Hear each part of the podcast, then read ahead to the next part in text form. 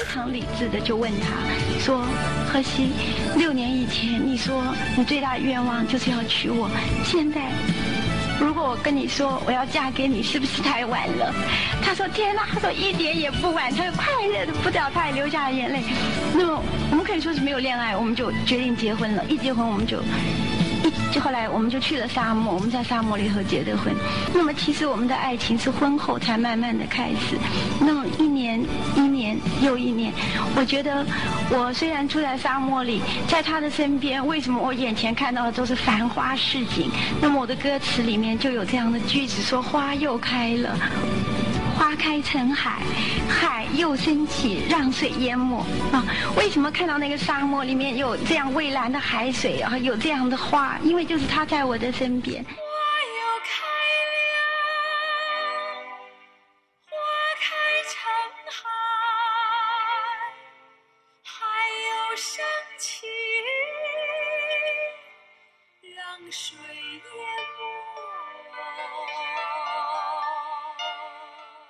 您好，这里是环球声音游记《壮游者》，我是杨。您刚才听到的声音呢，是台湾作家三毛关于自己和荷西第二次相遇并决定结婚的现场演讲。那首歌曲呢，是由三毛作词并由齐豫演唱的《今世》。说到三毛，可能很多朋友只是只闻其名而不闻其详了，因为他也算是一个老人了。他是上世纪八十年代到九十年代初最为走红的港台作家之一。他和小自己八岁的丈夫荷西在结婚后，也就是从一九七三年到一九七五年，居住在位于西撒哈拉地区的小镇阿尤恩，也就是三毛在演讲和歌词里所说的沙漠了。那那个地方独特的风土人情及地缘政治，也激发了三毛的创作欲，让他在那段时间内创作了一大批脍炙人口的作品。比如像娃娃新娘，像雅奴，以及我个人非常喜欢的哭泣的骆驼等等。那阿尤恩呢，也成为三毛迷们追随他的脚步的一个主要的目的地。那我们今天的目的地就是那里了。本期除我之外，还有两位分享嘉宾，我们仨将和您一起到三毛生活和居住过的地方实地探访，也会在三毛的文章中四处游览，以此去了解三毛对爱情、对自由以及对死亡的态度。和他的传奇一生。另外呢，这是二零二零年的第一期节目，非常开心在新的一年里依然有您的陪伴。壮游者将在喜马拉雅 FM、苹果播客和云听 APP 里和您一起神游世界。如果您对三毛对本期节目有什么发现和见解，请在评论栏里给我留言，我会尽量回复。也同样希望您能够转发、订阅和打星，只有这样才能让更多的人知道壮游者的存在。非常感谢，那接下来还是先请出我们的分享人。大家好，我是丽丽，很高兴和大家一起分享。呃，丽丽，你现在是老师是吗？对，是的。呃，能告诉大家你在教什么吗？我是教舞蹈的。可是你第一次见到我的时候说你是教语文的。对对对，因为我比较胖，不像学舞蹈的，所以就不愿意说。一个舞蹈演员的自我修养是吗？所以丽丽，你现在是每一年都会有两个大假期。对，寒假和暑假。一般情况下，你会怎么度过你的假期？都出去旅行吗？一般是出去旅行。对。嗯，太羡慕你了。那你去西撒哈拉是哪一年的假期出去的呢？呃，一九年的暑假，八月份。哦，也就是刚刚过去的这个暑假。对对，是的。呃，你在那边待了多长时间？待了摩洛哥是待了一个月，在阿尤恩西撒哈拉是待了四五天左右。对，是的。嗯，好，那丽丽呢，就是。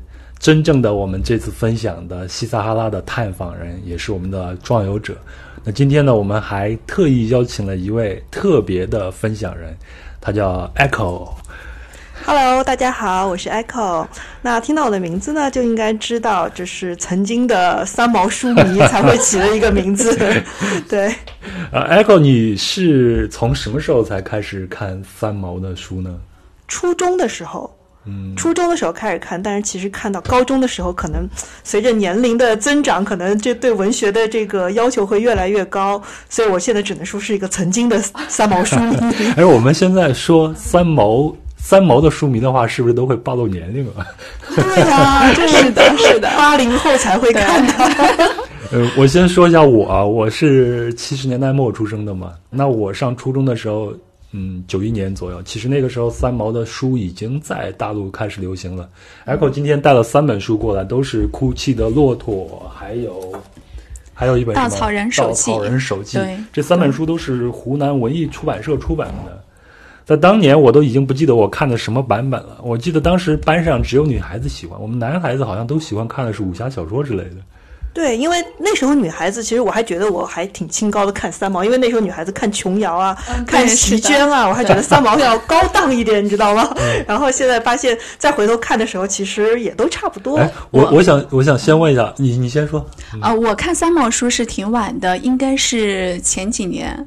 呃，今年是一九年，应该是一六年左右吧。嗯，对，我是刚刚看的，之前只是听说，呃，听说他的故事和听说三毛这个名字，对，挺向往他那种爱情和那种自由的勇气的。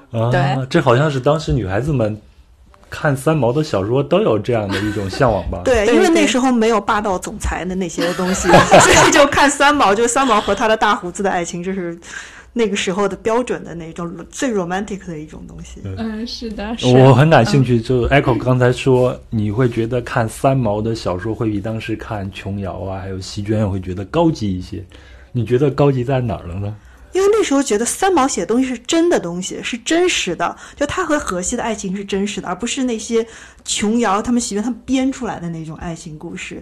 所以说，这是真实发生的，而且是。呃，因为当时接触的东西很少嘛，所以说觉得一个台湾的女孩子去跟一个西班牙的大胡子在一起的那种爱情是以前从来没见过的，又那么真实，又那么动人，所以说真的非常。它是超出超出了世世俗的那种爱情，很向往，对，但是又不是一般的那种什么挣脱、什么封建枷锁那种，是的，是傻的那种，对。我我前段时间又开始看三毛，其实原来呢，我对三毛并没有太深的一个印象，但是三毛和撒哈拉它是完全划等号的。只要一提到撒哈拉，我就知道三毛，我就能联想到三毛；只要一说三毛，我就能联想到撒哈拉，以至于我很长一段时间我都认为三毛最后死，他的上吊自杀就是在撒哈拉他自己的那个。房子里边上吊自杀的，只不过是因为要录这期节目，我又做了很多的功课，开始看他的书，我才知道我原来的印象完全是错的。但是我这次看三毛的书，我有一个很大的印象，就是他的那个简介上写的是流浪文学，好像这又是一个单独的一个分类，叫做流浪文学，之前好像还没有出现过。那在九十年代更不用说了，好像流浪文学就是你刚才说的真以及。对外界的向往可能会让很多人对他产生很大的好感。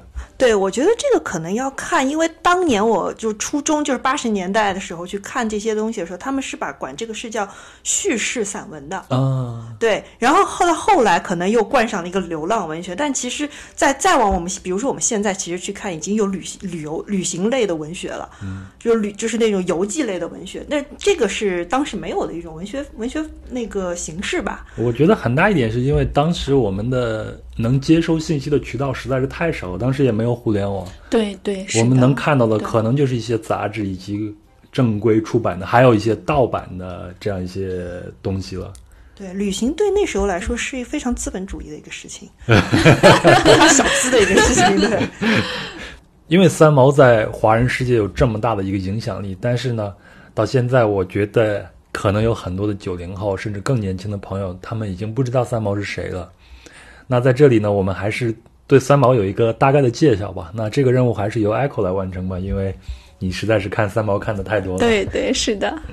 好的，那我大概说一下三毛的，非常简单说一下三毛的一生。他本名叫陈平，其实祖籍是浙江人，然后生于四川重庆，四三年三月二十六号，大概也就是四八四九年的时候就去了，一起去了台湾。对对，然后呢，他也是在四八四九年，他五岁。他其实这上，呃，有个记录是他五岁半的时候，就是说他刚到台湾的时候就开始在看《红楼梦》了。所以《红楼梦》对他的影响也非常的深刻，也是激发了他今后对文学的那个爱好。所以说，呃，虽然说他在初二那一年，呃，这个大家都知道，就初二那年，因为数学老师对他的一个侮辱和体罚，他造成他的休学。但是，他仍然说，在家里还是他父母给他提供了非常好的教育，就是主要是文学上的教育，还有给他请了钢琴老师，在家学钢琴。所以说，他虽然休学在家，但是他的文学修修养和他的教育是完全没有荒废的。所以在之后，他可以去到西班牙马德里大学，在那边大学那边是呃，还有。德国的哥德书院，还有美国的伊利诺伊大学，这边这三个学校，它都是有非常怎么这个嗯怎么说非常好的教育，大学教育非常就是没有停止，对，没有停止受教育。那他，我印象中他在小学的时候，也就十二岁，初中的时候，数受到这个数学老师的羞辱以后，他有一段时间是非常的自闭的，然后天天把自己关在家里，七年的自闭。七年，对，七年的自闭，在家里一步不出。看他，因为前两年看他的这个自传嘛，我当时第一写第一印象就是她一个小姑娘怎么敢在坟墓中去坐着看书呢？嗯，对，这个其实我觉得还是源于她的自闭，因为她自闭最厉害的时候是把家里的她房间的窗都是钉上铁窗，门也都是里外反锁的，所以说这个应该是她觉得坟坟地上是最没有外人来侵扰她的地方。但是要是我们正常人的话，就会很恐。恐惧，嗯，但是他对死亡是一直有一种向往吧，那向死而生的那种。这个东西我们往后面慢慢的捋，就是他关于他对死亡这个态度。你继续，那从前头来看，三毛最起码无论是他在学校里边，还是他休学的这个状况，他都受到是很好的教育。而且我们知道，在那个时代，中国最好的教育家可能都集中在台湾了。而且三毛的家境也不错，而且他的父母给了他很多的爱。对，所以说你看这上面写说，呃，七零年从那个西班牙、德国还有美国这一圈游学回来之后，是受到张其军先生的，呃，陈耀在文大的德文系、哲学系任教。嗯，他不是在那边学习，他是在那边已经是任教了。对，所以说他在那边认识了他的德国的那个未婚夫。他是在二十六七岁的时候认识了他这个德国的未婚夫。那这个未婚夫当时已经四十九岁了。所以在结婚的前一个晚上，心脏病猝死，死在他的怀里，这也是对他人生中的第一个非常大的一个打击。我们刚才看那个纪录片里边，好像三毛在这个时候吞下了大量的安安眠药，对那个时候，对这个时候已经开始自，但是他的自杀史，如果要算他的自杀史的话，他其实初二那之后休学就已经有多少次自杀了？对，是的，对这一次可能是更更加。严重了，严重的一次，因为吞下了大量的安眠药，但是还是这次还是非常侥幸的救回来了。然后在这次的跟德国未婚夫这次的打击之后呢，那肯定台湾是没法待了，这是他的伤心地，所以再次出游。这个时候回到了西班牙，嗯，这个时候他的等了他六年的荷西，终于完成了他四年的大学还有两年的兵役。等到了他，说我现在可以跟你结婚了。嗯，这个前头好像还有一段经历，就是他在西班牙读书的时候。当时荷西还是一个小朋友，上高中是吧？高中对高三的，高三的小孩。是他去找到三毛向三毛表白吗？是在朋友聚会家认识的，好像聚会家认识的。但是当时才高三的荷西就已经向他求婚了。对对。所以那个时候就跟他说：“我接下来还有四年的大学和两年的兵役，对，这些事情全部要做完，六年做完了之后，我就可以来娶你了。”啊，这种小朋友真可怕！骗老阿姨吗？很坚定，很坚定。就是我不想努力了，阿姨。不过他还是努力了，他对对对，他他他的是阿姨，我要努力，然后来娶你。所以说，这个时候他回到西班牙之后，发现荷西正好这六年的时间到了。荷西已经长成了一个非常高大的帅英俊的小伙，对帅小伙，然后又再次出现了心已经碎碎一地的三毛的面前。对，当时呃，我忘了三毛是哪哪一篇文章里面写过他们当时相遇，为什么荷西这样去打动他？荷西说。要向他求婚的时候，三毛告诉他：“我现在不能接受你，因为我的心已经完全都碎了，我不能把我这个破碎的心再给你。”所以荷西，但是荷西的回应是：“没关系，我的心是完整的，我把我完整的心换给你，你把碎的那颗还给我就好了。”那如果这样的话，我们能看出来，荷西其实是一个非常坚定的，而且从小他就知道我到底需要什么样的生活，需要什么样的伴侣这样一个人。那这样的男人其实，无论是在那个时候还是在这个时候，都是一个非常很少罕见而且非常好的一个人，非常理想的一个嗯对伴侣，都是我理想中的。啊，你继续。对，所以说，呃，但是在那个呃荷西向他求婚之后呢？呃，三毛又那个时候其实同时做下了个决定，说接下来我要去撒哈拉，我要去撒哈拉那个待待个几个月，我要好好，因为撒哈拉一直是他从小的梦想，所以他要去。结果没想到荷西比他早去，荷西在知道了他这个决心之后，突然之间消失，然后过了大概几个月之后，告诉他，呃，我我已经在那里了，我找了一个当地的一个磷矿公司的工作，所以我已经在撒哈拉。你来的时候，我所有的东西我都帮你 set up 好了，你来就好了。然后他就真的真的抛下了一切就去了。那这个时候，呃，因为婚姻过婚姻生活的一个比较，应该是他生命中最开心的六年吧。嗯，在这六年里面写了大量的我们后来都读到的那些文章。所以这个时候也是从啊七六年五月第一本《撒哈拉的故事》出版了，然后后面渐渐的有。啊，哭泣的骆驼啊，稻草人故事啊，都是那个时期出来的。但是就非常不幸的是，到七九年的时候，六年的婚姻就结束了，因为荷西因为潜水事故，还是突然的身亡。所以说对他来说，他生命中非常非常重要的人，都是非常突然的突然离开了他。他，对对，所以这对他这是第二个打击。这个时候他自己的描述是，当时他就半疯了。八一年，八一年的时候结束了所有的。他是七九年身亡，但是他八一年才真正的回到台湾定居。嗯，那好像琼瑶还给了他很大的帮助，就是要跟他聊天，然后三毛向琼瑶保证说，我绝对不会自杀。嗯，所有人都知道他的自杀史真的是有点丰富。对，所以，所以说那个时候很多的朋友都会看住他。防止他再次的自杀。另外一个琼瑶的老公平先生好像是皇冠出版社的老板，是吗？对他七六年出版的那本书就是平鑫涛先生的鼓励。呃，那时候平鑫涛已经是跟琼瑶在一起了，应该，所以那时候已经。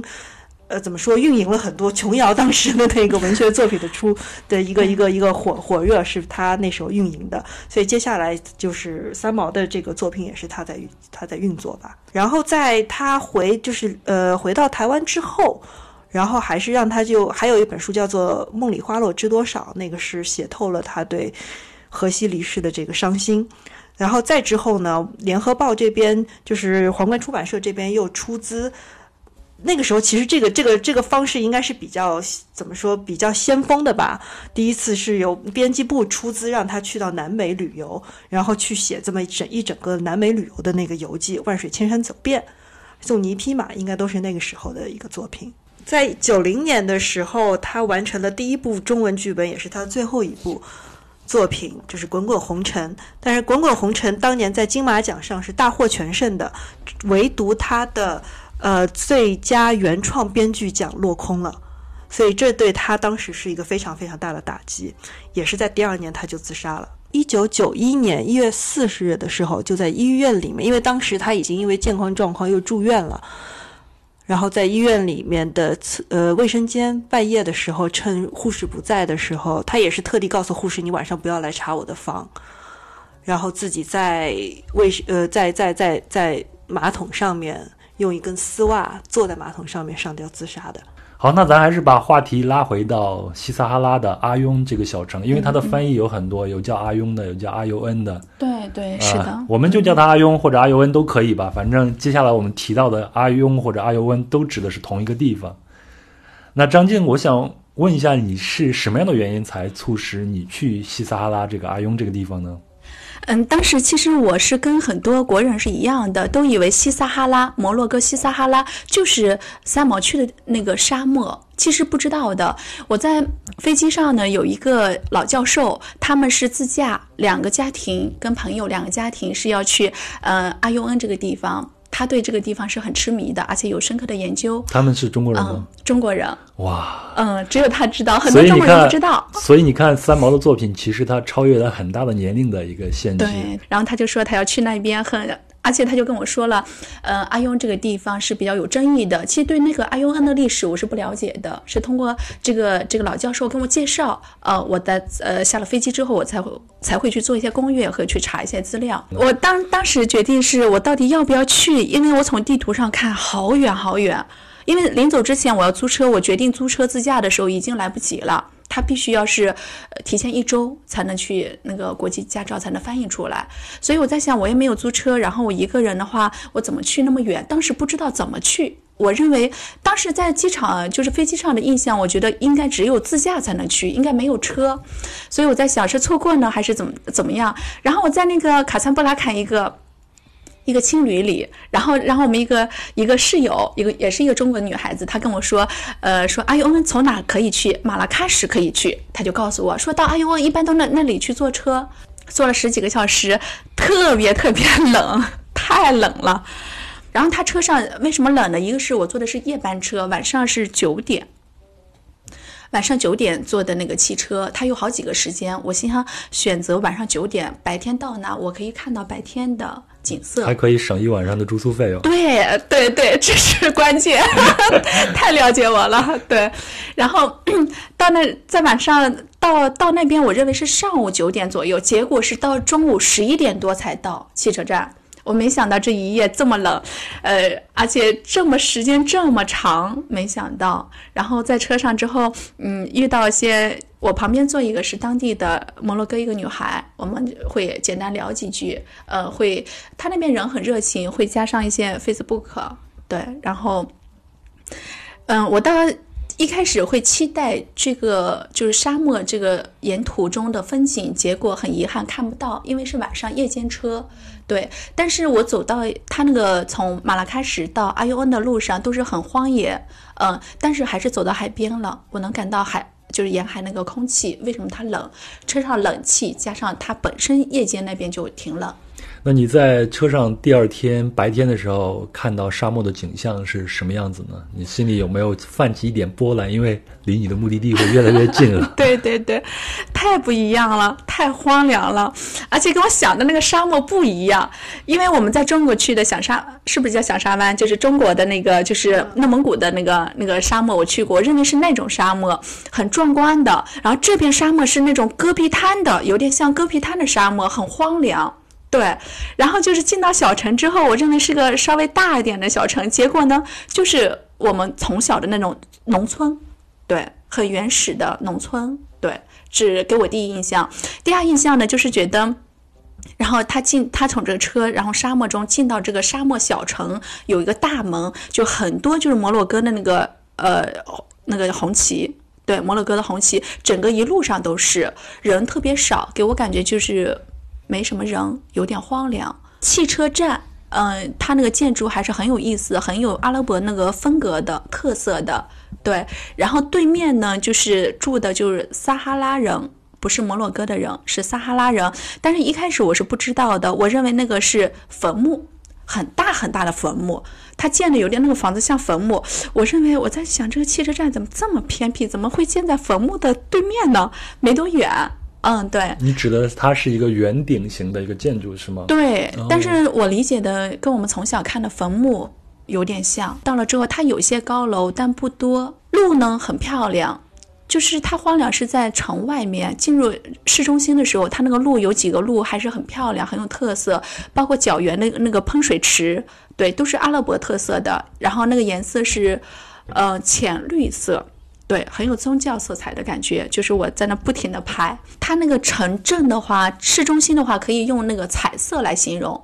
嗯，黄色、红色、粉色，什么颜色都有，可以说是一个彩色的一个小城，沙漠中的一个小城，或者说小镇都可以。那我就想问一下 Echo，呃，你你是一个三毛的一个书迷嘛？那三毛的书中描述的阿尤恩是什么样子的？在我印象中，好像他描述的阿尤恩是一个非常偏僻和荒凉的一个对，还是很荒凉的，不像他描，不像不像不像 Lily 描述的这么多姿多彩，可能也是年代的原因吧。他哦那个时候时是七十年代了。对，就最后过了几十年，可能还是有些发展的吧，感觉，而且这些发展是摩洛哥人带给他的。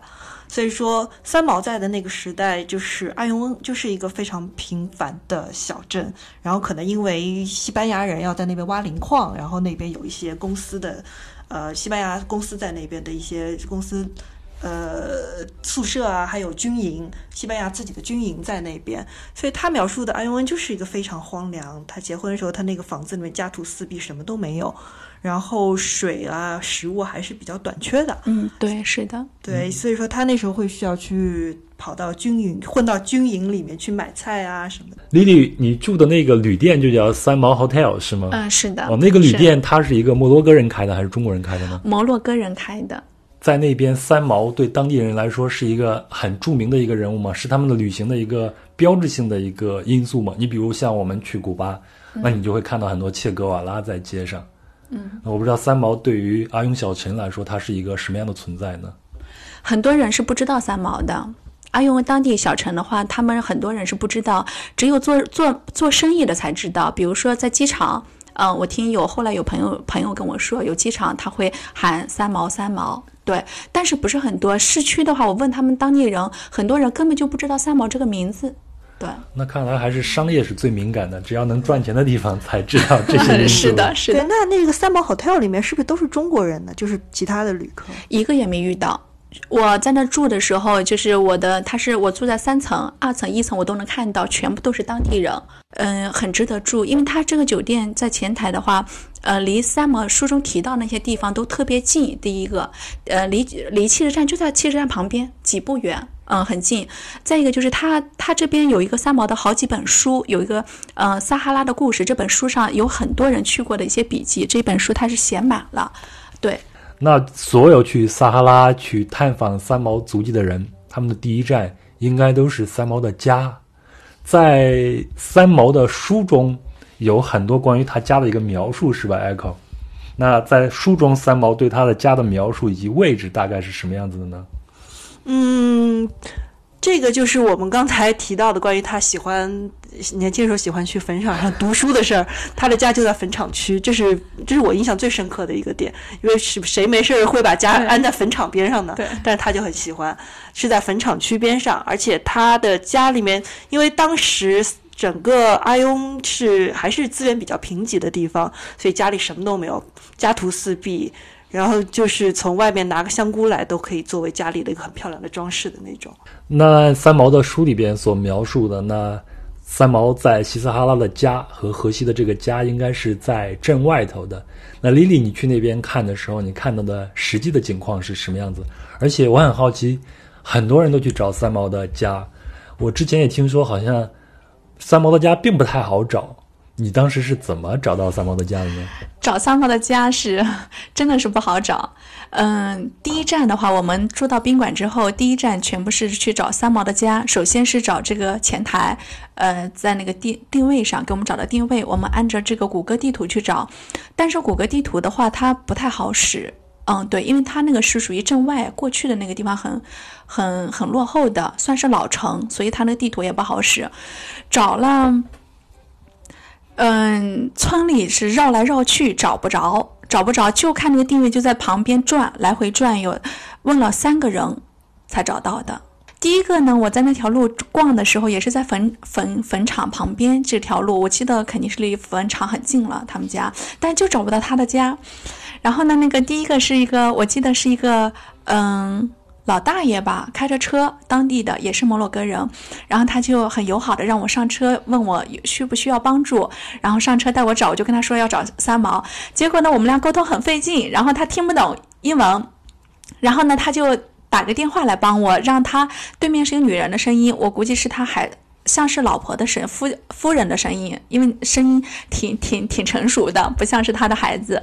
对，然后交流了几句，还是没，因为我在在现场的话，他需要带我找嘛，带我绕了一个圈，没找没找着，我就下来了。下来第二个的话是一个骑骑骑着，一个是走步行的，他带我也是找找不着，他们好像当地住在那附近的邻居，就是附近一百米之外的邻居还是不知道的。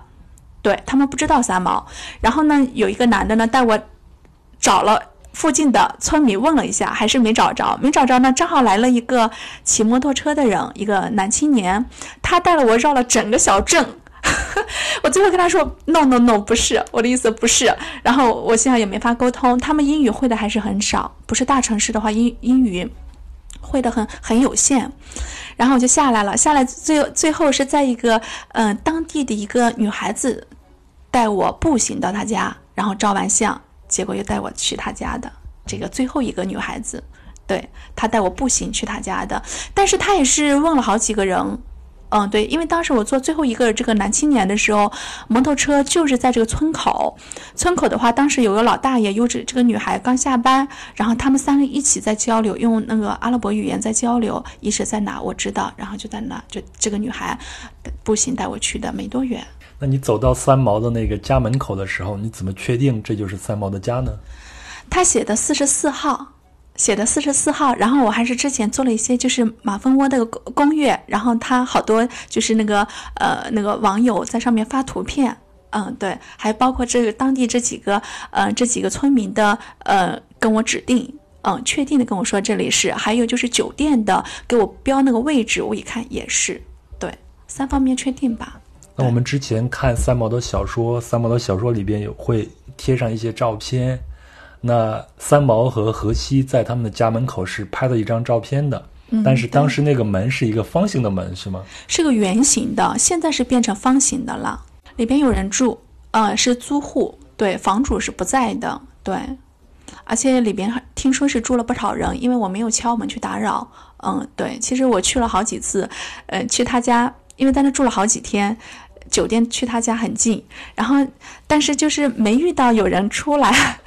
对，我就想巧遇一下，有没有就是他家人开门出来，我要进去参观一下。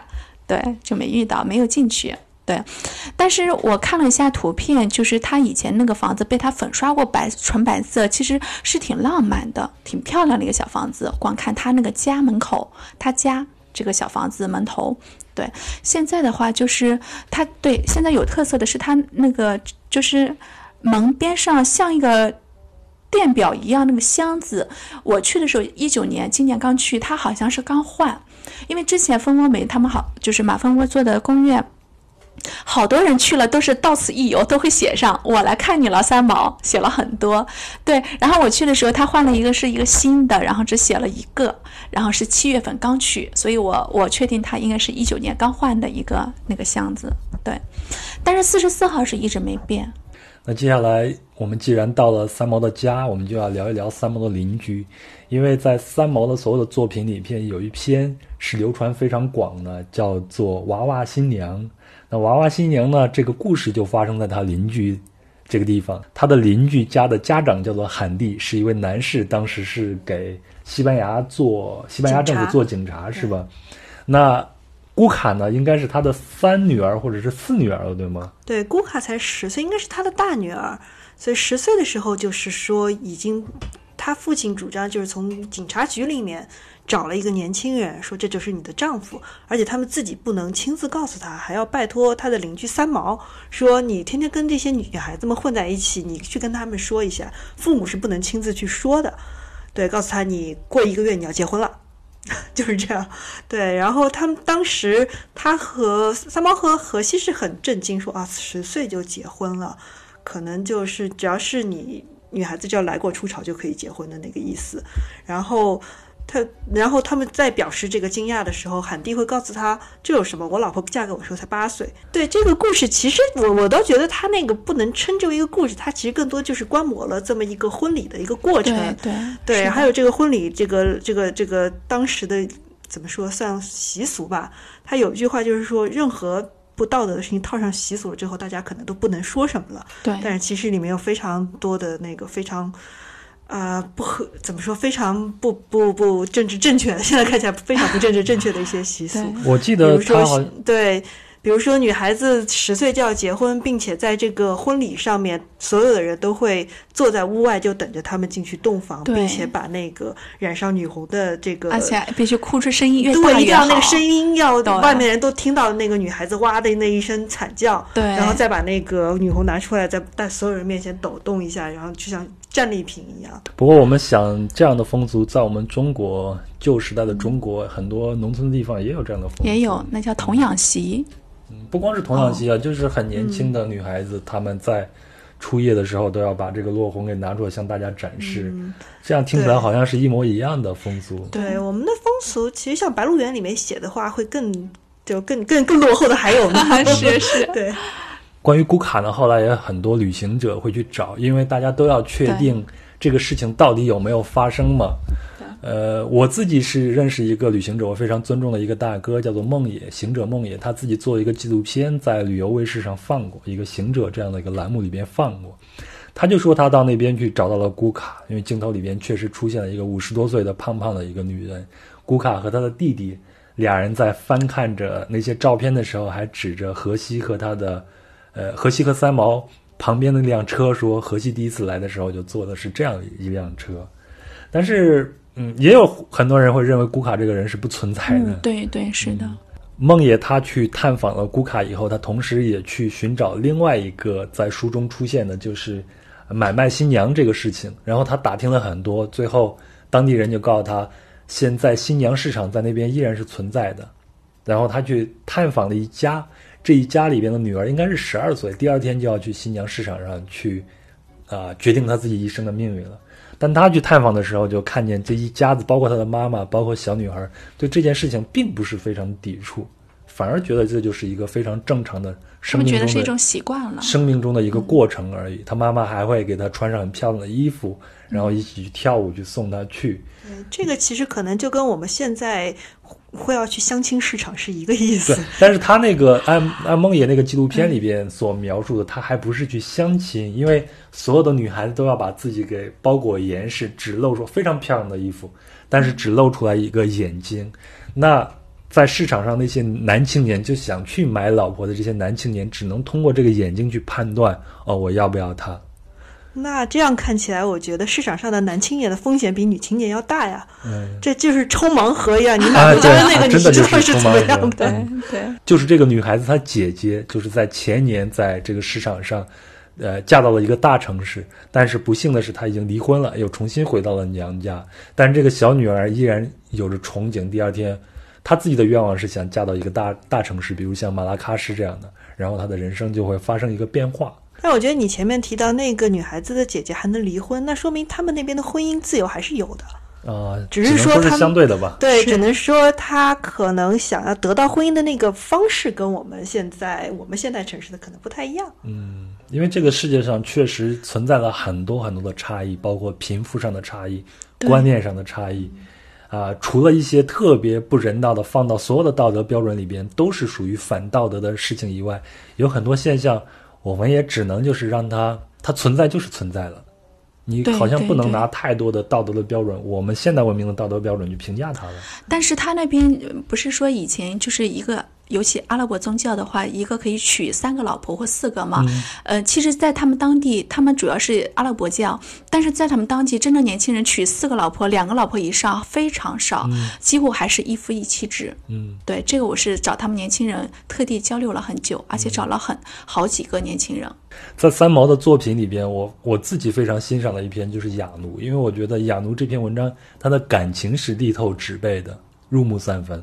我非常喜欢这样一个角色的塑造。如果这个人是真的的话，那雅奴其实这个角色在古卡的婚礼上已经出现过，是吧？艾克？呃，古卡的婚礼上出现了一个奴隶，一个黑奴，在婚礼上唱歌的那个老妇人，其实就说是从他祖母家借来的一个奴隶，因为他很善，就是善于敲鼓和唱歌。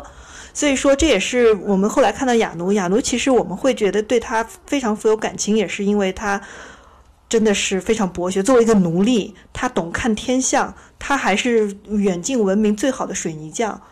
他还会给你治一些用用草药治一些小病，所以说你没有办法想象一个奴隶没有读过书的奴隶他懂这么多东西，但是他也是因为多才多艺，所以最后又被卖去了其他其他家。非常感动我的一点是，雅奴非要请荷西和三毛，因为荷西和三毛对他都非常的好，还给他一些东西吃，然后就非要请他回家里边去做客。那到他的帐篷里边，他的帐篷可能就要离三毛的家。更外面一些，已经到沙漠的边缘地区了。对，然后到了家里边，他会发现啊，亚奴的太太其实是一个按我们现在的说法，应该是属于智力稍微有点问题，属于智障人士。嗯，但是他们都非常的热情，就是拿起仅有的炊具会给他烧水，然后喝让他去喝茶，连杯子都不够。对，杯子都不够喝，只能几个人捧着一个杯子轮流喝。对对对。那最后那一刻其实也是蛮伤感的，就是雅奴要。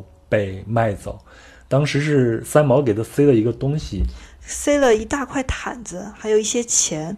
然后他那个时候已经被绑在了车上面，然后他拿到那些东西之后，又捧着这些东西挣脱了所有人的追追逐，拼命向他家的方向跑去，就是为了把三毛给他的东西再塞到他老婆手里。一家三口裹在那个大毯子里面，抱着那个东西，最后抱头痛哭，因为可能这次卖出去之后，不知道还能不能再回来看到他的家人。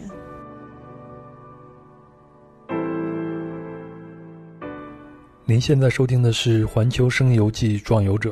如果您喜欢本期的节目，请顺手转发给身边的朋友。如果您对本期节目有建议，或者您希望我们讲述某一个目的地，请在喜马拉雅 FM、云听 APP 和苹果播客的评论栏里给我们留言，或者您可以添加公众号“壮游者”在后台给我留言，我会一一回复的。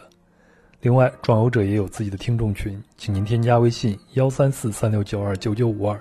他会将您拉进去，在这里有一群有意思的爱好旅行的人，大家谈天说地，神游世界。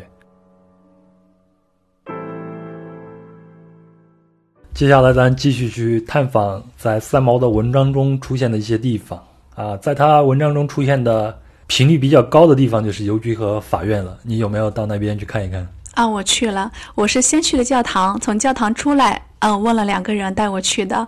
很好找，但是没有人带你去的话是不好找，因为他那个地方的话，他他没有标志，也没有写，只是写了阿拉伯字，所以你就你根本就不知道在哪里。然后邮局给我的感觉呢，它是邮局跟法院是挨着的，就是邮局呢它是两层小楼，非常小，就两间。呃，那个法院比较大，是四层楼。法院呢，它是一个现在像一个危楼，随时感觉就会拆迁。嗯，过两年去我。不知道还还会还会在不在？对，那个楼呢，它是红色的，然后有很多就是网，估计感觉是不用了，现在是没有人在里边办公的，早就不用了，是一个危楼了。然后门呢是蓝色和黄色，邮局的话它是纯白色，嗯，有当年那个呃三毛书中填说的就是送那个信。和拿那个粉丝，嗯，因为三毛经常会让他的家人从台北给他寄一些东西，是吧？对对对对对对，所以他最爱去的就是那个邮局，邮局。对，然后法院跑的比较多，大概就结婚的是那个时候，对，结婚那个时候。我估计荷西最喜欢的也是邮局，因为。只要他去一趟邮局，可能回家家里的伙食就要改善一下，特别好吃，好多好吃的。对，他那邮局的话，其实一开始我还是不知道他俩是挨着的。我去完法法院，准备去找邮局的话，哎，我突然一看，然后别人告诉我这就是。我一看那个照片，还还有好多人发过，就去过的人发过照片，哎，就是对应上了。那法院在三毛的结婚记里边是出现了很多次的，对。因为他的那个结婚，作为两个异国他乡的人，非要在这个沙漠里面结婚，这是他们法院从来没办过的事儿。所以说，他前前后后说是用了三个月的时间，准备了很多法院要求他们的文件，所以跑跑来跑去，大概跑了很多遍。大概也就像你说的，邮局就在边上，办好了那个文件，从邮局直接拿到法院啊，赶紧敲个章。所以说，他们的结婚是属于是法院啊，今天哎。文件写你们你们俩明天来结婚吧。然后说啊，我明天要结婚，那时候荷西都不知道我明天要结婚吗？然后就这样子去结的婚。所以说，但但是当时也是蛮温馨的，因为法院可能虽然说第一次办那个法官手都在抖，但是还是叫了一些旁呃就是附近的呃邻居过来，就是穿的比较正式，给他们感觉像一个小仪式，就有有虽然没有亲戚在，但是有很多朋友给他们捧的场，所以说还蛮温馨的一个婚礼。对对，其实这个婚礼对三毛来说也很突然，他好像什么都没有准备，也没有婚纱之类的。对，但这是可能就是他想要的，他不想要那种太世俗的那种婚礼，反而这个就成就了他心里最完美的那种浪漫的那种感觉。三毛当时书中写的是，他就穿了一身白色的长裙，踩了一个凉鞋，然后手里拿着芹菜还是香菜的一把，没有当花是吧没有花，就当成花儿一样的，就走了一个小时，跟荷西在沙漠中走了一个小时，走到了那个法院。对，因为当时是觉得说他会描写的说，在天地广漠之间，就他们两个人这样浪漫的身影走了一，就是在沙漠之间走了一个小时，走到那边是非常浪漫的。但是我觉得那个镇有那么大，能走一没有个小时吗？没有没有，我当时走的话？我当时走走过去了，啊，嗯，走过几次，对我走过去走过去最多是半个小时，最多了。对你要是快步走的话，也就十分钟、二十分钟。对，因为本身那个镇的话也没多大，那我估计三毛和荷西是用慢镜头走的这段路，他所以所以很多时候，呃就是我们读三毛的书的时候，你就会在想他里边出现的某些情节是不是真实的存在过，这也是很多人的一个质疑，包括就是对他里边的某些人物会不会出现过。我个人的感觉，因为我自己也写东西嘛，我也写游记，有的时候就是为了这个文字的效果，你是会往里边加强一些效果，就像贴滤镜一样给它贴上去的。嗯，对，而且我但是我会觉得，可能他写的时候，在他的回忆中，那段路就是很漫长。也有可能，对因为如果是在他回忆里对，非常非常的炎哦热，然后走的那个又对那个婚婚礼有那种期待的心情，然后在这种炎热还有这种期待的心情下面，可能半个小时的路他是一个人，走的话，不可能走成一半个一个小时的，因为确实没有他那么肯定是和长。荷西两个人走了，去结婚了哦。哦，那就那就两个人走，边走边边亲亲我我，那说不准，是不是没那么长？对，所以反正也没人给他掐表，他说一个小时就一个小时。对对对，好了，我们又给他加戏了。我记得你还去了教堂，在教堂里边碰见一个神父是吗？对，是的，嗯嗯嗯，我当时去的时候，那教堂很漂亮，嗯，我认为是三毛去过，在我在看一些书上或者说一些新闻报道上，好像他去过，但结果呢是没查到。对，嗯，我一进去的时候，然后就是那个神父是一个黑人。印象很深，是一个黑人。他一过来就“萨姆你好”，我当时很兴奋，啊，他说中文吗？会，我当时跟你想法一样，我就在想，终于遇到会说中文的人了。结果他只会这一句，啊，嗯，对。然后呢，他就把我领到那个教堂里去，然后让他让他帮忙给我拍几张照片。他是非常那个热情，非常大方，领到他的办公室，然后很多人来寻找三毛的足迹的时候，都到他的办公室，然后签字，还有三毛好多的文章，包括中文书和英文书，对，然后放在桌上让我在那签字，对。然后他跟我说的是，嗯，查那边结婚登记和名字没有他跟荷西的名字，但是当时那个那个神父说有可能是，嗯、他们来不知道写什么名字了，但是他当当他在当时那个年代肯定来过教堂。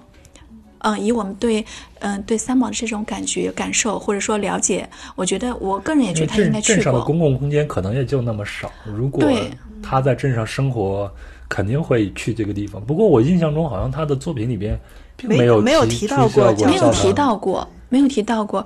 我是好像是在哪个，我忘了是哪本书了，跟不是三毛的书，好像是有这样的印象，也许我是错觉，也有也有可能。但去找他没去过，我觉得三毛就是那个教堂特别漂亮。对，特别漂亮，而且他那边有很多三毛的资料，不亚于三毛那个酒店那个资料。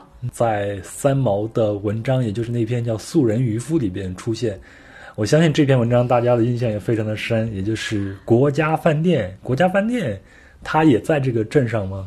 在这个镇上，国家饭店是最好找的，因为什么呢？它在一个市区，算一个市区中间，现在也是算是呃中间吧。是去那个小小小镇上、小城镇上一个中间和老城区和西城区的交界处算。但我们坐车的时候，它那个呃那个饭店国家饭店非常明显，都能看到，所以我非常好找。嗯，它是镇上最高的建筑吗？算是在高坡上建筑，所以你会很清楚的去找到它。对，所以而且国家饭店现在依然在对外营运，是吗？，对对对、对外营业。你有没有去看一看？我去了，去了，对，然后，嗯、我去了，然后一直不停的照照照相，但是我看到有看到有记上介绍他们去吃，说挺贵的，所以我就没舍得吃。说这个吃的贵的，那素人渔夫里边那个更有意思，这个梗特别有意思。我觉得这个其实是能展现，呃，三毛和荷西在沙漠里边生存的一个很好的一个侧影。荷西呢，因为他们俩人他自己的工资也并不是很高，所以三毛当时也没有收入，他们在家里其实平常也吃不到什么好吃的东西。那荷西有一次就出去去捕鱼，呃，荷西呢就决定出去捕鱼来补贴家用。他捕到这个鱼呢，就拿到这个国家饭店的后厨去卖。然后他卖的那个鱼呢，就是以市面上那个价格卖给他。那有一次呢，荷西捕完鱼，然后就卖给了这个国家饭店。晚上是因为一个什么样的一个纪念日，然后他和三毛俩人就决定去这个国家饭店去吃个饭，小小的庆祝一下。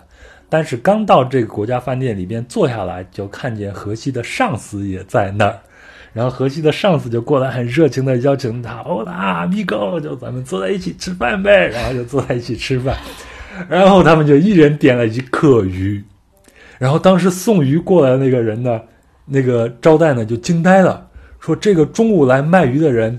用他写的是用十二倍的价格，十二倍的价格，我记得当时他是用十二倍的价格又把这个鱼吃回去了。对对，但是他那个国家饭店就是以他现在的呈现，就是里边的内部装修和那些桌子椅子，还是那个年代七七几年的年代，以那个年代来看的话，就非常华贵。嗯，对，然后他还有钢琴，钢琴我还上去弹了几下，三角钢琴就已经走音走的不行了，但还可以弹。我为什么去弹呢？我在想这是道具还是真钢琴，所以我弹了几下是真钢琴。然后你就被留下来说在我们这儿工作吧。那没有，那个他那边人很热情的，就是我说可不可以进来参观，可不可以？因为我要表达我不是来消费的，然后他就很热情，带我到处参观，给我照相，然后给我介绍，嗯，还有那个酒店，他。他描述三毛书里描述那个酒店的场景，桌子椅子，的确是在当时那个年代已经很华贵了。嗯，对那现在这个酒店的经营者是摩洛哥人吗？嗯，酒店经理是摩洛哥人，对对，因为三毛那个年代应该是西班牙人在经营这个酒店吧？我后来查了一下资料，就是国家饭店现在在整个阿雍镇已经是比较落寞的一个饭店了，它并不是当地的最好的饭店。就是去那里边住宿的都是过去做生意的一些人会在那边住一下，连游客去住的就比较少。嗯，比较少了，因为以那时候很很高很很高贵，就是现在的话去住的话条件就不算好的了。现在去住的地方都是当地的那那些那些星级酒店，有些去追追寻三毛的在那会在那住，还会在那吃，吃是必须的。而且一定，啊而且一定要吃鱼，对吧？吃是必须的，像我没吃很少，但是里边挺适合照相的。对，在那个阿雍恩来说，就挺有特色的一个酒店。对，你在星级酒店找不到这种古老的感觉，它是古老的华贵。我们在我们几乎在所有的三毛的资料里边都能看到那张照片，就是三毛拎啊，就是荷西拿着一条大鱼站在那儿照一张相。但是提到荷西呢，其实后来也有很多的留言，就是荷西这个人到底存不存在？我不知道你们有没有看过这样的一些留言。我反正我在九十年代，包括后来，包括我们今天看的那个纪录片里边，都提到这个问题，就说荷西这个人到底存不存在？因为有的人就认为三毛仅只是去撒哈拉旅了个游，嗯，然后就回去臆想或者编造了这么多的故事。嗯，我们我觉得荷西是肯定存在的。嗯，我也是和和西是这样来说是存肯定存在的。至于他和三毛的故事有没有那么的浪漫，他们的感情有没有那么的深厚，那可能可能会有一些后期的艺术加工啊什么的。但是我们仍然就是美好的愿望是希望它是真实的，并且存在的。嗯因为我是觉得，如果荷西真的不存在的话，嗯，呃，那三毛他得是一个多么美妙和伟大的一个幻想家，才能把这个人物给树立的这么栩栩如生，对，然后假装跟他生存，跟他一起生活了那么长的时间。这个可能三毛不存在，这个我觉得这个话题其实是没有什么呃站不住脚的。呃，站不住脚，也没有什么任何疑义。他是荷西这个人物，我觉得肯定是存在的。但是现在就像刚才，呃，那个说的，我们就是他婚后生活到底有没有那么甜蜜，像他书中所描述的那么美好，这是个问号。嗯，其实我也是有这个问号。哎，我们接下来就来聊一聊这个话题。我们先从三毛本身来说，就是我自己读了三毛的这些作品以后，因为三毛他是四十年代出生嘛，其实他比我的爸爸妈妈都还要再大呢。我爸爸妈妈都是四九年，三毛是四三年出生的。那我就按现在的标准来看，你们会觉得三毛她是一个女性意识被唤醒的一个独立女性吗？我觉得经济独立这一块，可能前期哈，前期可能未必能做到，因为都是靠荷西的工资，还有他的家庭，对对他父母但是其实后期的话，他其实已经开始渐渐收到稿费了，而且他那时候在台湾火起来，大陆火起来之后，其实他的稿费应该是不菲的。我觉得他是有独立意识的，对，而且他想去，嗯，他跟我给我的感觉，他内心是有一团火的。你认为三毛和荷西他们俩人是一个互相依附的一个关系吗？因为按传统的这种观念来说，三纲五常嘛。嗯，但是三毛和荷西他们两个本身就是一个呃不一样的文化环境里边，不一样的童年记忆里边成长起来，并成为一个情侣，并组成婚姻的。对，这就是你刚才说的那个，除了经济独立之外的那个精神独立，是不是真的独立嘛？嗯，这个其实啊、要问他本人了。但是他，我我印象他是有一篇文章专门是写大胡子和我，就是讲讲他和荷西之间的那个关系的。他这里面是会特地提到说，当时编辑给他这个命题的时候，给到他是要他写你的我的另一半，但是他不愿意用这个名字，因为他会觉得他和荷西互相并不是彼此的另一半，而不是说两个人要在一起才能成为一个整体，而是说两个人分别都是自己，都是一个完整的整体，他们只是两个完整的整体在一起生活而已。而且他们是甚至也提到说，来世其实我不想再跟你结婚了，来世我要我要找一个跟 别的人有这有更更多的体验，而是这这一世我们就是两个个体碰巧碰到了一起，然后一起生活而已。啊，我觉得这个想法非常的酷，而且，嗯，我以前去啊、跟我的心理咨询师聊过一个话题，也就是关于这个男女之间的关系的问题。他说，有的人会认为，呃，两个人在性格上互补是最好一种方式，但是呢，互补这个情况就像两个呃碰在一起的球，如果你身上有一个凹陷的地方，对方刚好有一个凸起的地方，然后你在互相公转自转的时候转在一起，它的凸起地方刚好填补了你凹陷那个地方，他会认为这个是一个互补，但这个就意味着另外一个身上那个凹陷那个地方，它永远是存在的，它不是一个完整的一个完美完美的一个球。对，就是要靠对方才能完整的感觉。是，所以最独立的，就是有独立意识的这个人，那他跟这个世界有自己的建立的一个连接，有自我连接这样一个人，他应该是一个完美的一个完整的一个球，身上没有这些凹陷，不需要别人替你去填补。对，可能不能说是完美的，可能就是两个也是凹凸，就是身上有有有凹凸的那种球，两个球碰在一起，大家互相碰着往前走呗。嗯也不是说谁来填补谁身上的那个坑。嗯，但是你刚才说，呃，你会感觉三毛和荷西他们的感情并没有在他书中提到的那么完美。嗯，他的书中偶尔也是会对荷西稍有抱怨啊，说这个人从来不做家务这个，而且从来不不不去倾听他的作为妻子之后的一些唠叨啊。但我觉得这是广大男男同事婚后都会有的一个抱怨吧。对，就是婚后的一个非常正常的一个关系。但是还有就是婚后他们两个人怎么说？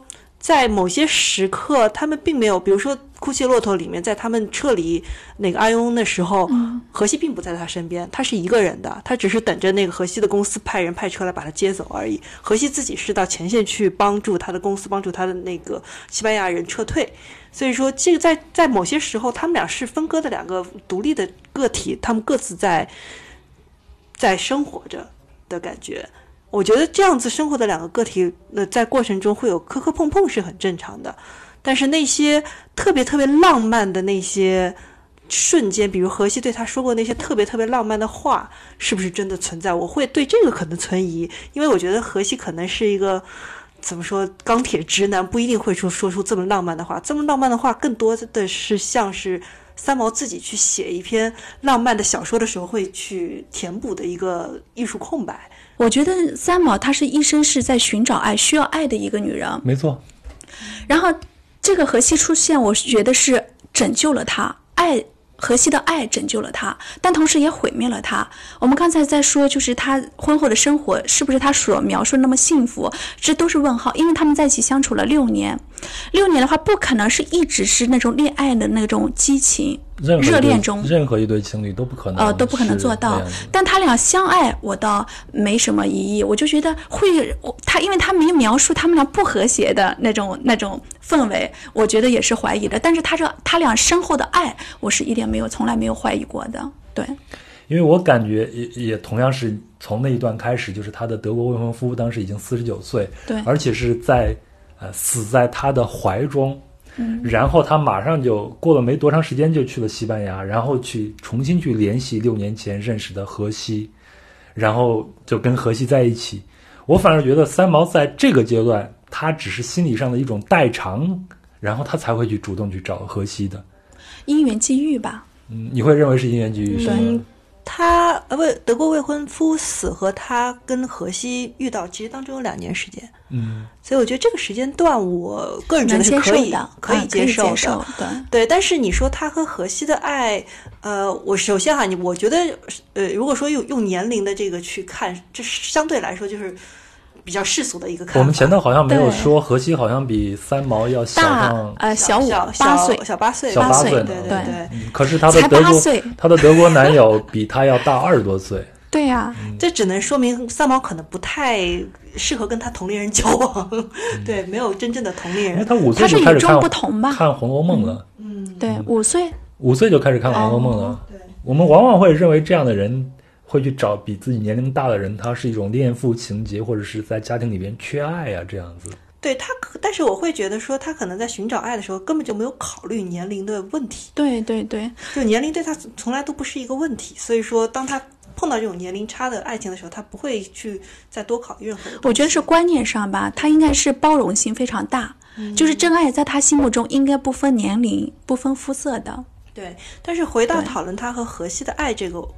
是不是，呃，就是我们说是不是这么真的那么甜蜜？其实，在以我是觉得，在很长一段时间内，我会觉得说，如果荷西不是六年之后就猝死，突然之间死亡的话，我甚至觉得荷西的那个死亡是成全了他们的爱情的美丽。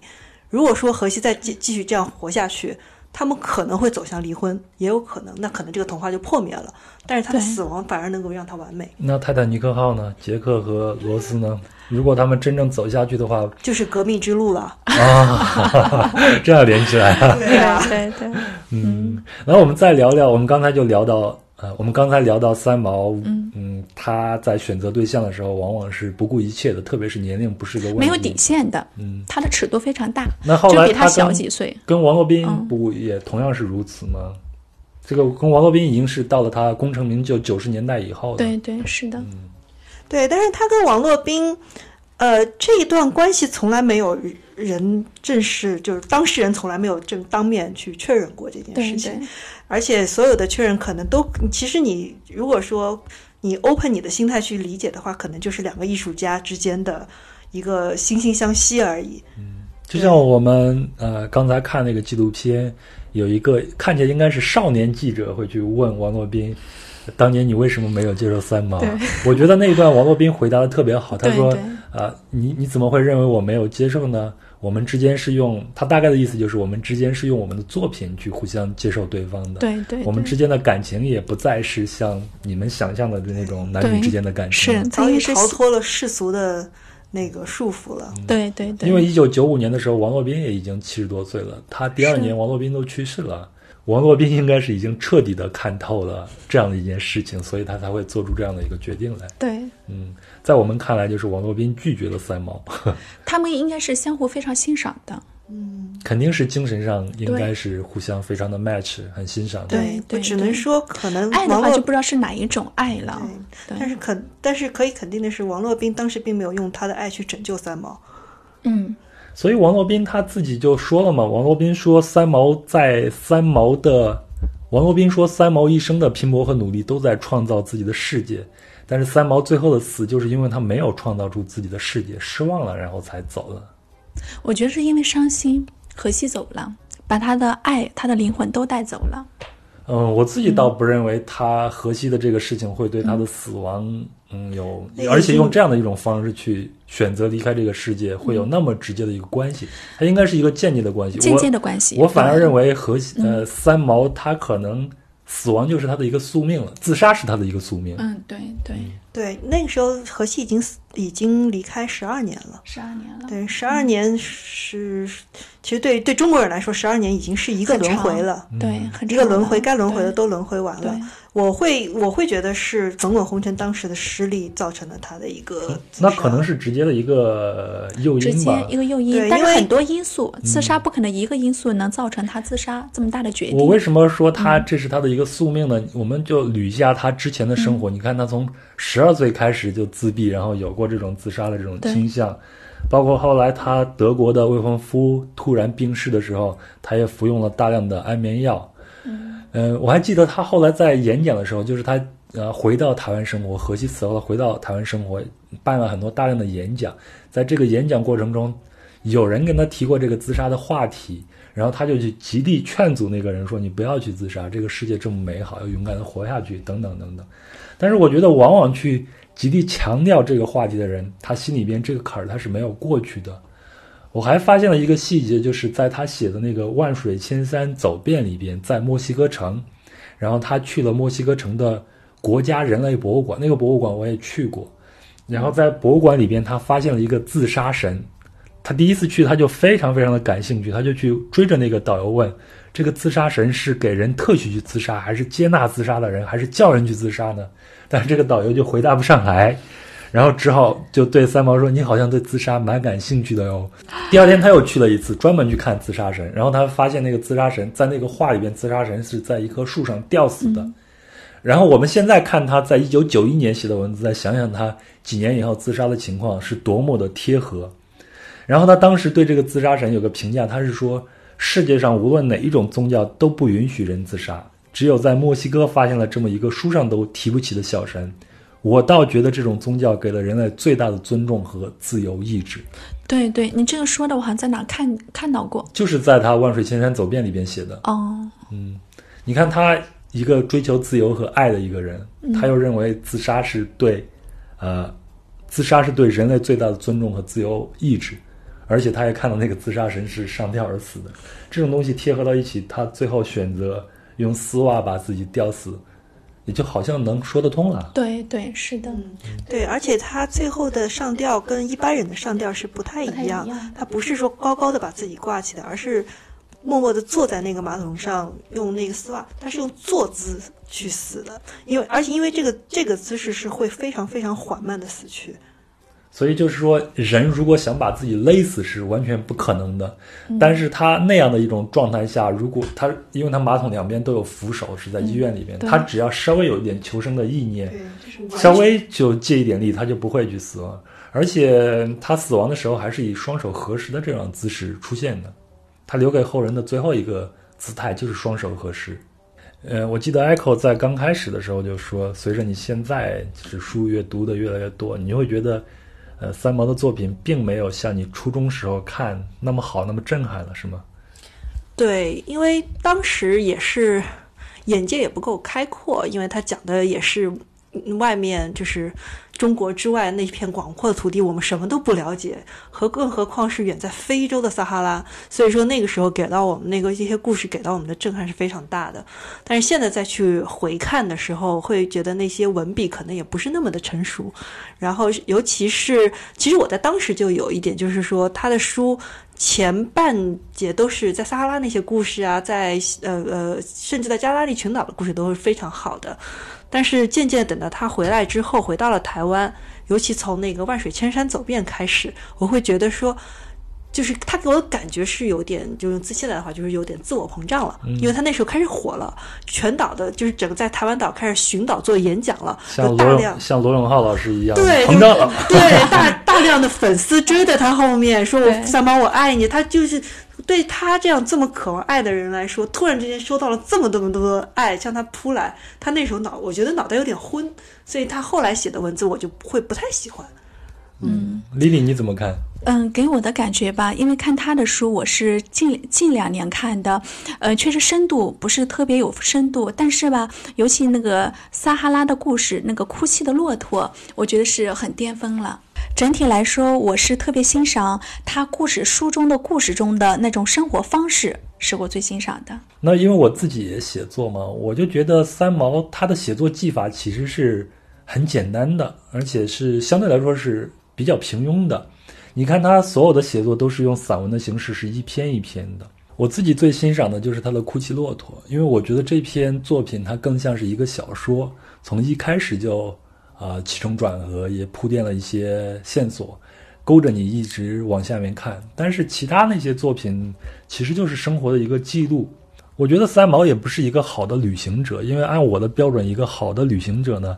他应该是一个，他对自己，他对世界有一个很深的一个认知，然后他会通过自己的旅行，把他发现的这个世界给大家分享出来。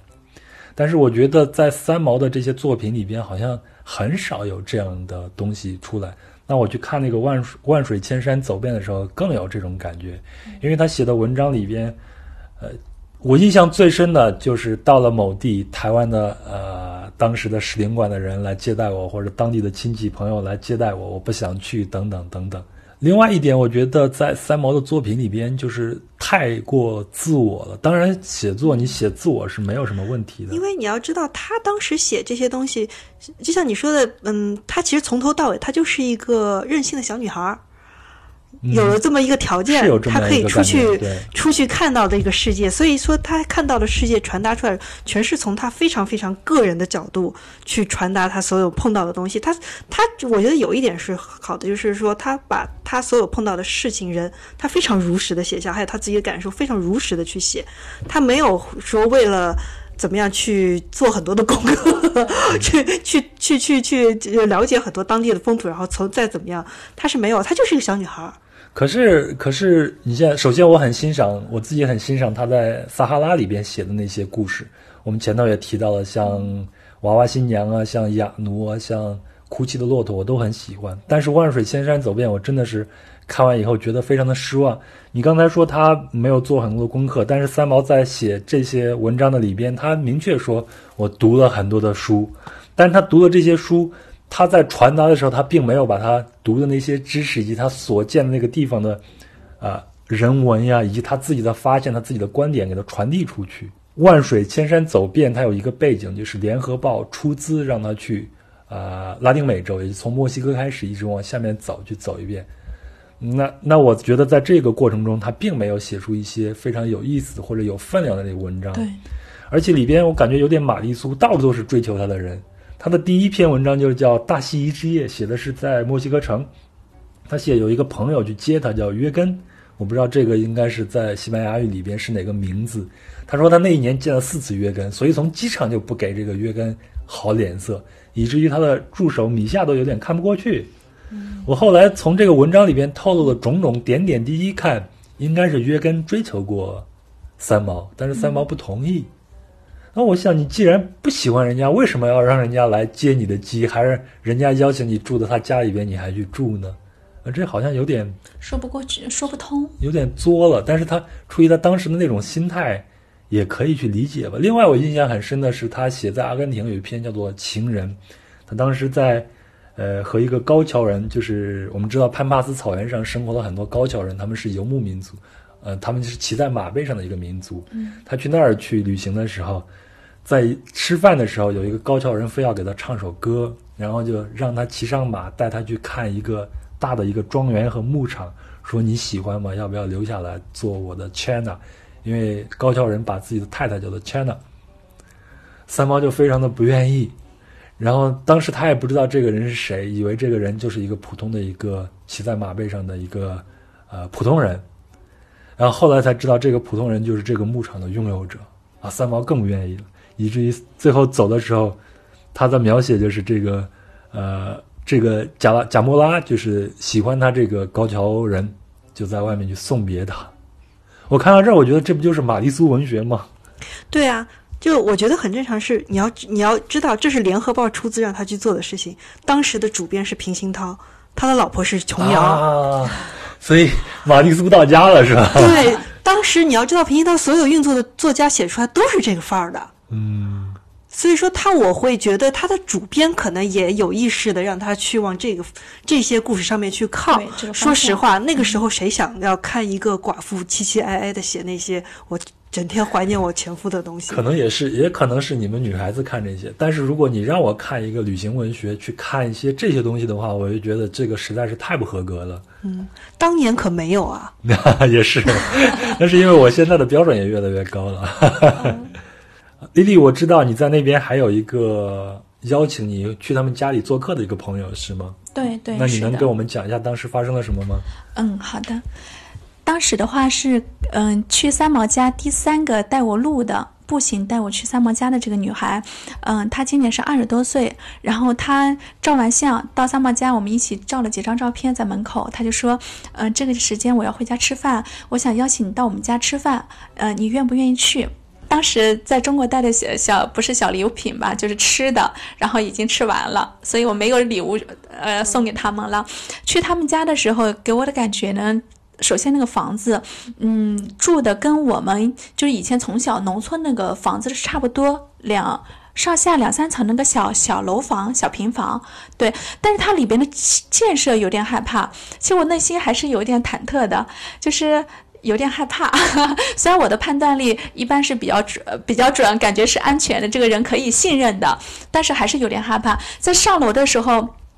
我看到好好多里边好多房间是空的，我就回想到被绑绑架绑架的那个镜头 画面，加戏了是吧？对对对，所以就害怕。但是一进了他家房房间之后，然后他他们那边礼仪是就是亲在耳朵边上，但是他嘴唇不会碰到你的脸颊，贴面贴面礼，贴面礼，这都是是三次的还是两次的？三次，我记得是三次啊，左右左的那种。对，左右左，他妈妈抱着我，然后呢让我不要什么都。不要去做，然后在那坐着，然后他还有一个妹妹，两个妹妹，嗯，对，在那陪着我聊天。他妹妹今年上大学，还有一个妹妹是吃饭吃准备吃饭时候才回来，是当地的一个军人，因为他穿当地一个女兵，女兵的军人，我想拍照，他们是不让拍的。跟咱们中国有些服装是一样的，不让乱发，对，就没有拍。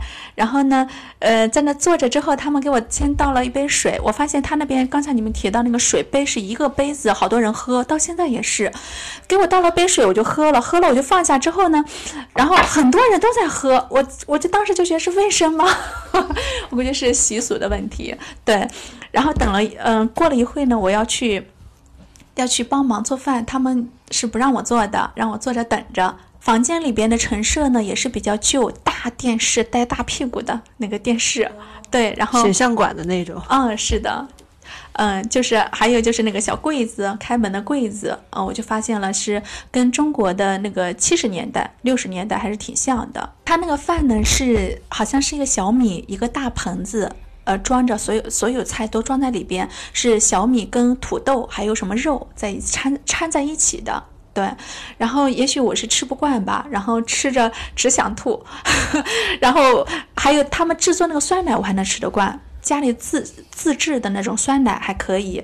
对我喝了几杯酸奶，然后再一个就是那个食物的那个味道，我也吃不惯。对，对我在摩洛哥的时候也是，他们那个炖就就是一锅大炖肉啊，对对对。那叫塔吉锅嘛？塔吉锅，对对对对，就那三角的那个塔吉锅，可难吃了。对对对对，你还不能不吃，呃，因为这个经验我下次都有经验了，就是人家邀请的话，不吃饭行，可以去玩玩，跟人表达清楚。吃饭，因为你不吃还不行，人家刀给你，你不能一口不吃，我得就装装样子，得吃一点。你们会，他们会向你提一些什么问题呢？比如说你是哪里的，怎么来的？对他们特别热情，所有人都要加我那个 Facebook，然后我们会一起照相，然后还有就是他要送我送我，我问我住在哪个酒店，我说三毛酒店，他们是知道的，说等一下吃完饭休息一会给我送送回去。丽丽，你在那边还碰到了联合国驻军是吗？嗯，是的。嗯，他们是外国人还是中国人呢？中国的外国人也遇到了，但没跟他们打招呼。你们是怎么碰见的呢？嗯，我是到那个小镇上只有一个麦当劳，在麦当劳吃饭的时候认识的。嗯，他们不是士兵，他们选拔出来的话，一般是研究生以上学历才可以。对，精通英语的，嗯，一般就是会两三种语言，一般两种语言就可以了。对，然后他们是总共的话五六个、七八个的样子。我说只有在那个 U N 呃 R U R U N 这个地方维和的 U N 不对，才五六个，但是别的城市会很多，大城市会很多。那在这儿呢，我还是有必要先介绍下西撒哈拉地区的历史，就能了解到为什么这一地区至今还有联合国的驻军。那首先呢，西撒哈拉地区历史上一直是个无主之地。一直到一九三四年，西撒哈拉才沦为西班牙的殖民地。到了一九五八年呢，西班牙政府就将西撒哈拉地区改为西班牙的海外省，其实也就是殖民地了。但这个决定呢，立即就遭到了东边的阿尔及利亚、北边的摩洛哥和南边的毛里塔尼亚的强烈反对。那到了一九七三年，这个时候三毛已经在啊撒哈拉地区已经定居了。那在阿尔及利亚的支持下，西撒哈拉人民解放阵线。又叫做波利萨里奥，他们就宣布成立了。那这个组织呢，其实就是一个游击队，他们的政治主张就是通过武装斗争来争取西撒哈拉的独立。那么到了一九七五年的十一月呢，一直对这片地区有领土主张的摩洛哥坐不住了。摩洛哥国王萨珊当时就组织了一项运动，叫做“绿色进军”，征集了三十五万志愿者，都是老百姓。不带任何武器就穿过边界往西撒拉这边走。那说到这儿呢，我们三个都很喜欢的《哭泣的骆驼》这篇文章，其实写的也就是绿色进军这段时间的故事。那这个故事还是由 Echo 给大家讲一下吧。嗯，好的。那这个故事之所以成为我们三毛书迷心中最爱的一个故事呢，也是因为，呃，这篇文章是其实是非常巧妙的运用到了我们所谓的好莱坞的三段式的那个故事来故事的结构，所以能把大家一步一步的引入到我们那。个这个这个故事里面去，那我大致按照这个来给大家稍微讲一下哈。那第一段呢，我们就是看会看到三毛就开始给大家做了一个铺垫，从一开始战乱的那个恐怖的一个气氛开始，他在一个人在家里，然后开始回忆这这这些天这几个月发生的事情。那这个回忆也是从我们的游击队在镇上开始投了三个炸弹开始，由。来到三毛家里上课的那些撒哈拉威小姑娘，那撒哈拉威呢，就是，呃，撒撒哈拉当地人的一种称呼。我们说的撒哈拉人也好，撒哈拉威人也好，就是撒撒哈拉当地人的一个称呼。那这些撒哈拉威小姑娘呢，一是一群小姑娘，都是他的邻居，偶尔会来家三毛的家里来上课。来上课的时候，还是会，呃，就是姑小姑娘之间的八卦，会提到说啊，镇上的那个有一个坏女人叫沙伊达。那这就是我，这就引出了我们这个这篇小说最重要的一个人物沙伊达。但是他的他的这个出场，从别人的口中是一个坏女人，非常的放荡，随便跟男人说话。这在他们看来，随便跟男人说话，几乎就等同于随便跟男人上床。那在这个过程中带出了奥菲鲁阿这个人物，那也是大家都以为说奥菲鲁阿跟他走得非常非常近，以为那是他的一个男男男朋友的一个角色。那也是因为这样的一个这么一个角色，所以有一天晚上，呃，奥菲鲁阿有这么一个呃机会，把沙伊达带着沙伊达来到了三毛的家里。那这是呃三毛和沙伊达本人的第一次正式的见面。在这这里呢，三毛对他的描写。呃，是用尽了当时我们能想象到一个一个女人对另外一个女人美的一个描写。他觉得全屋子的男人都被沙伊达的美给震撼到了。然后呢，因为三毛跟沙伊达也见过一面之后，三毛也渐渐喜欢去到医院。那沙伊达是医院的护士，然后喜欢跑去医院去找他聊天，这样子两个人就变成了一个好闺蜜的这么一个关系。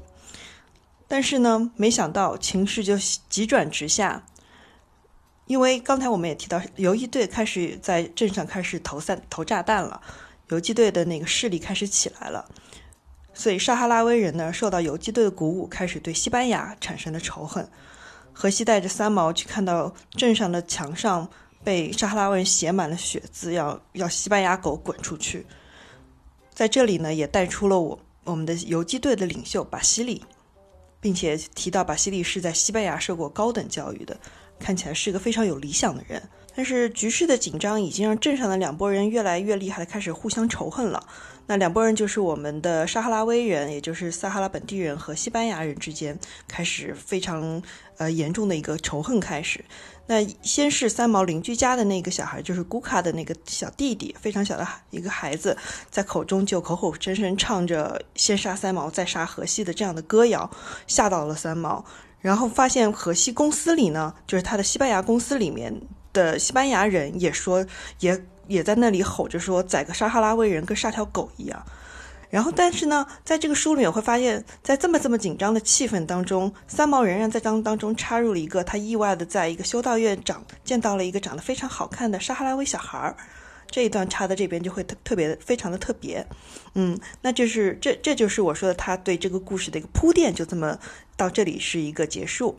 好，那我们现在就到了第二段，就是揭示一些线重要线索的这一段了。那之前我们出现过的，我们怀疑是傻一大男友的奥菲鲁啊，突然之间非要请三毛和荷西来帮忙带他出城，但是他们都知道，其实他是不需要他们来帮忙的，因为他自己就是一个为，呃，他虽然是个撒哈拉威人，但是他是一个为西班牙政府做警察的一个撒哈拉威人。对，结果呢？发现他原来是要好心的把他们两位骗到他家里去做客。那奥菲鲁阿呢？其实来自一个大家庭，他的但是他们家的大帐篷呢，也因为战乱就搬到了沙漠的深处，所以这是一个非常特别的一个经历了。那在这里呢，三毛和荷西受到了像家人一般的对待，同时呢，也见到了这家里的另外五个兄弟。这个五个兄弟在他们面前出现，脱下脱下外面的罩衫了之后，才发现原来这五个人全都是游击队员。但是呢，这样的震惊还没有完。三毛发现奥菲鲁阿的二哥，原来就是那个游击队的领袖巴西利，并且感谢三毛一直照顾他唯一的那个妻子，那也就是沙伊达。但是呢，他一直为了沙伊达安全在对外隐瞒。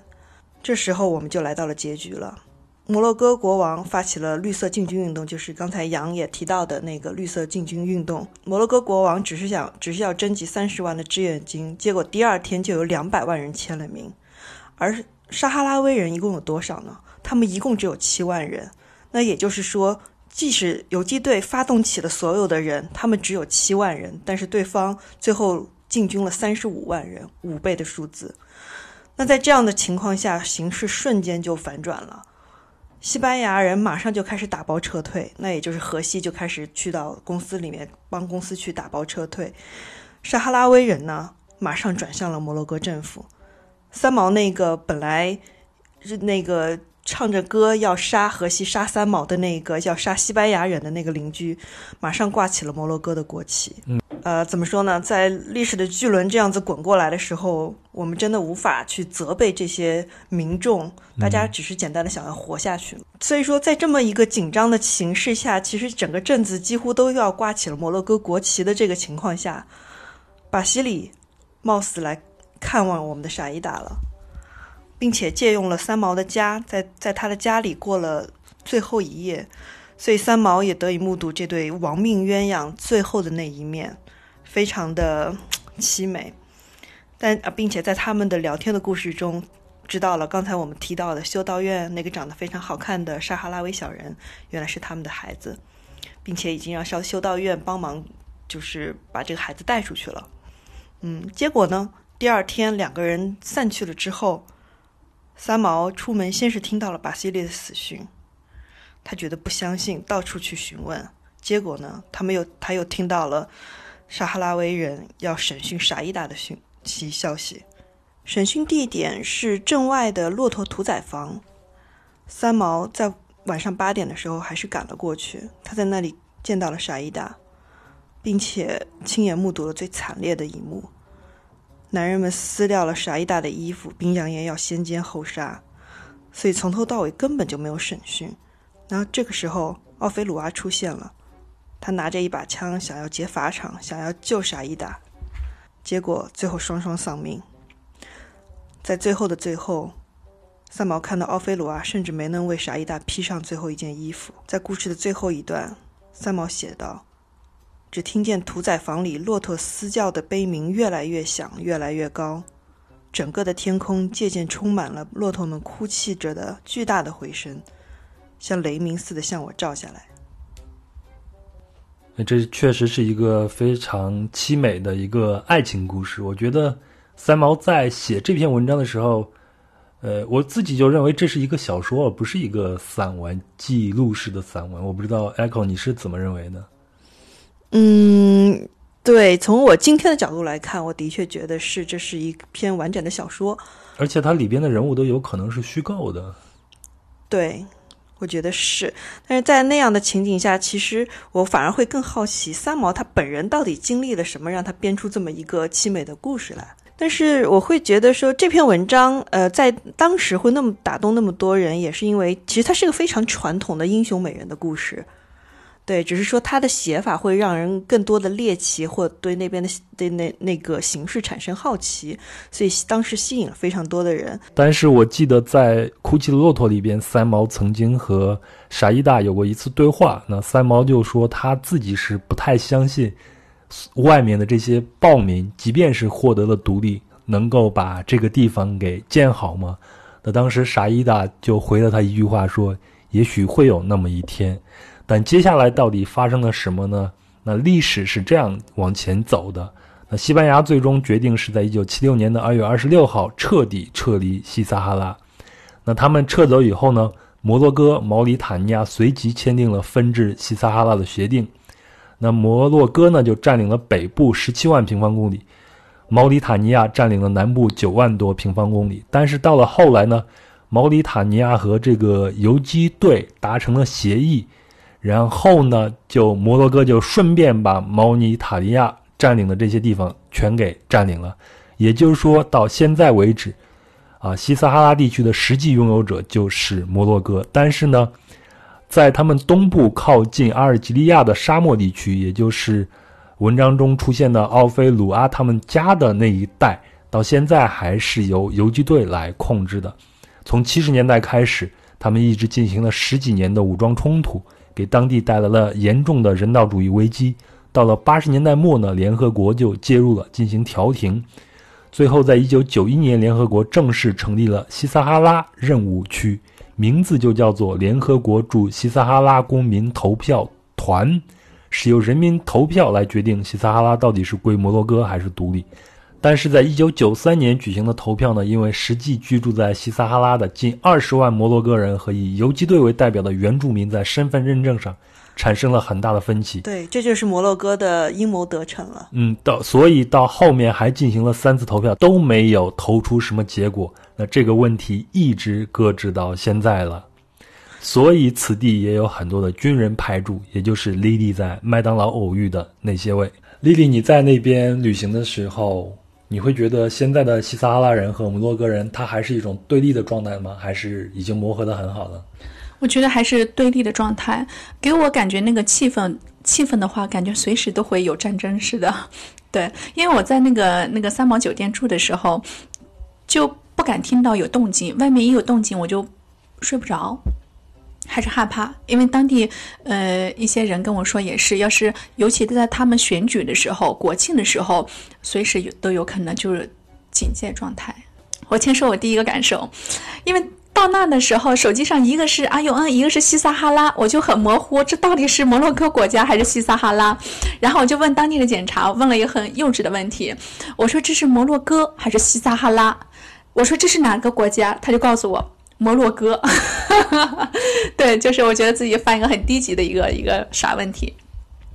问了两个当地的问题呢，就是嗯，我说你们希望是被西班牙统治还是摩洛哥统治？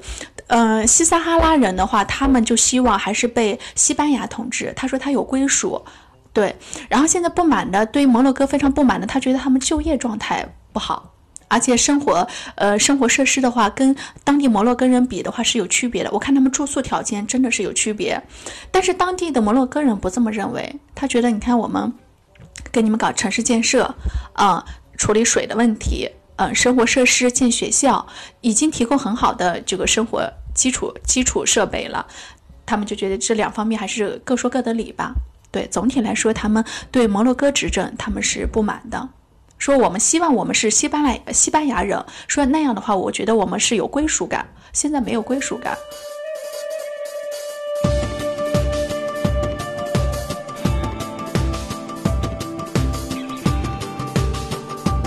以上就是本期的全部内容了。如果您喜欢本期的节目，请顺手转发给身边的朋友，这就是对我们最大的支持。当然，我们的某些观点可能您并不太认同，或者您有其他的意见，那么也请您在喜马拉雅 FM、苹果播客，或者是云听 APP 的评论区里边给我留下宝贵的意见，我会一一回复。另外，本期的相关图文将在公众号“壮游者”里边为您呈现。请您搜索并关注“壮游者”。那“壮游者”呢也有自己的听众群，请您添加微信幺三四三六九二九九五二，他呢就会将您拉进群里边。那在群里有一群有意思的人，大家在这里谈天说地，神游世界。好了，接下来您想听到关于哪一个目的地的节目，也请您在以上的联系方式里和我联系或者留言。最后，祝您在新的一年里多多赚钱，多多旅行，也出行平安。咱们下期再出发了。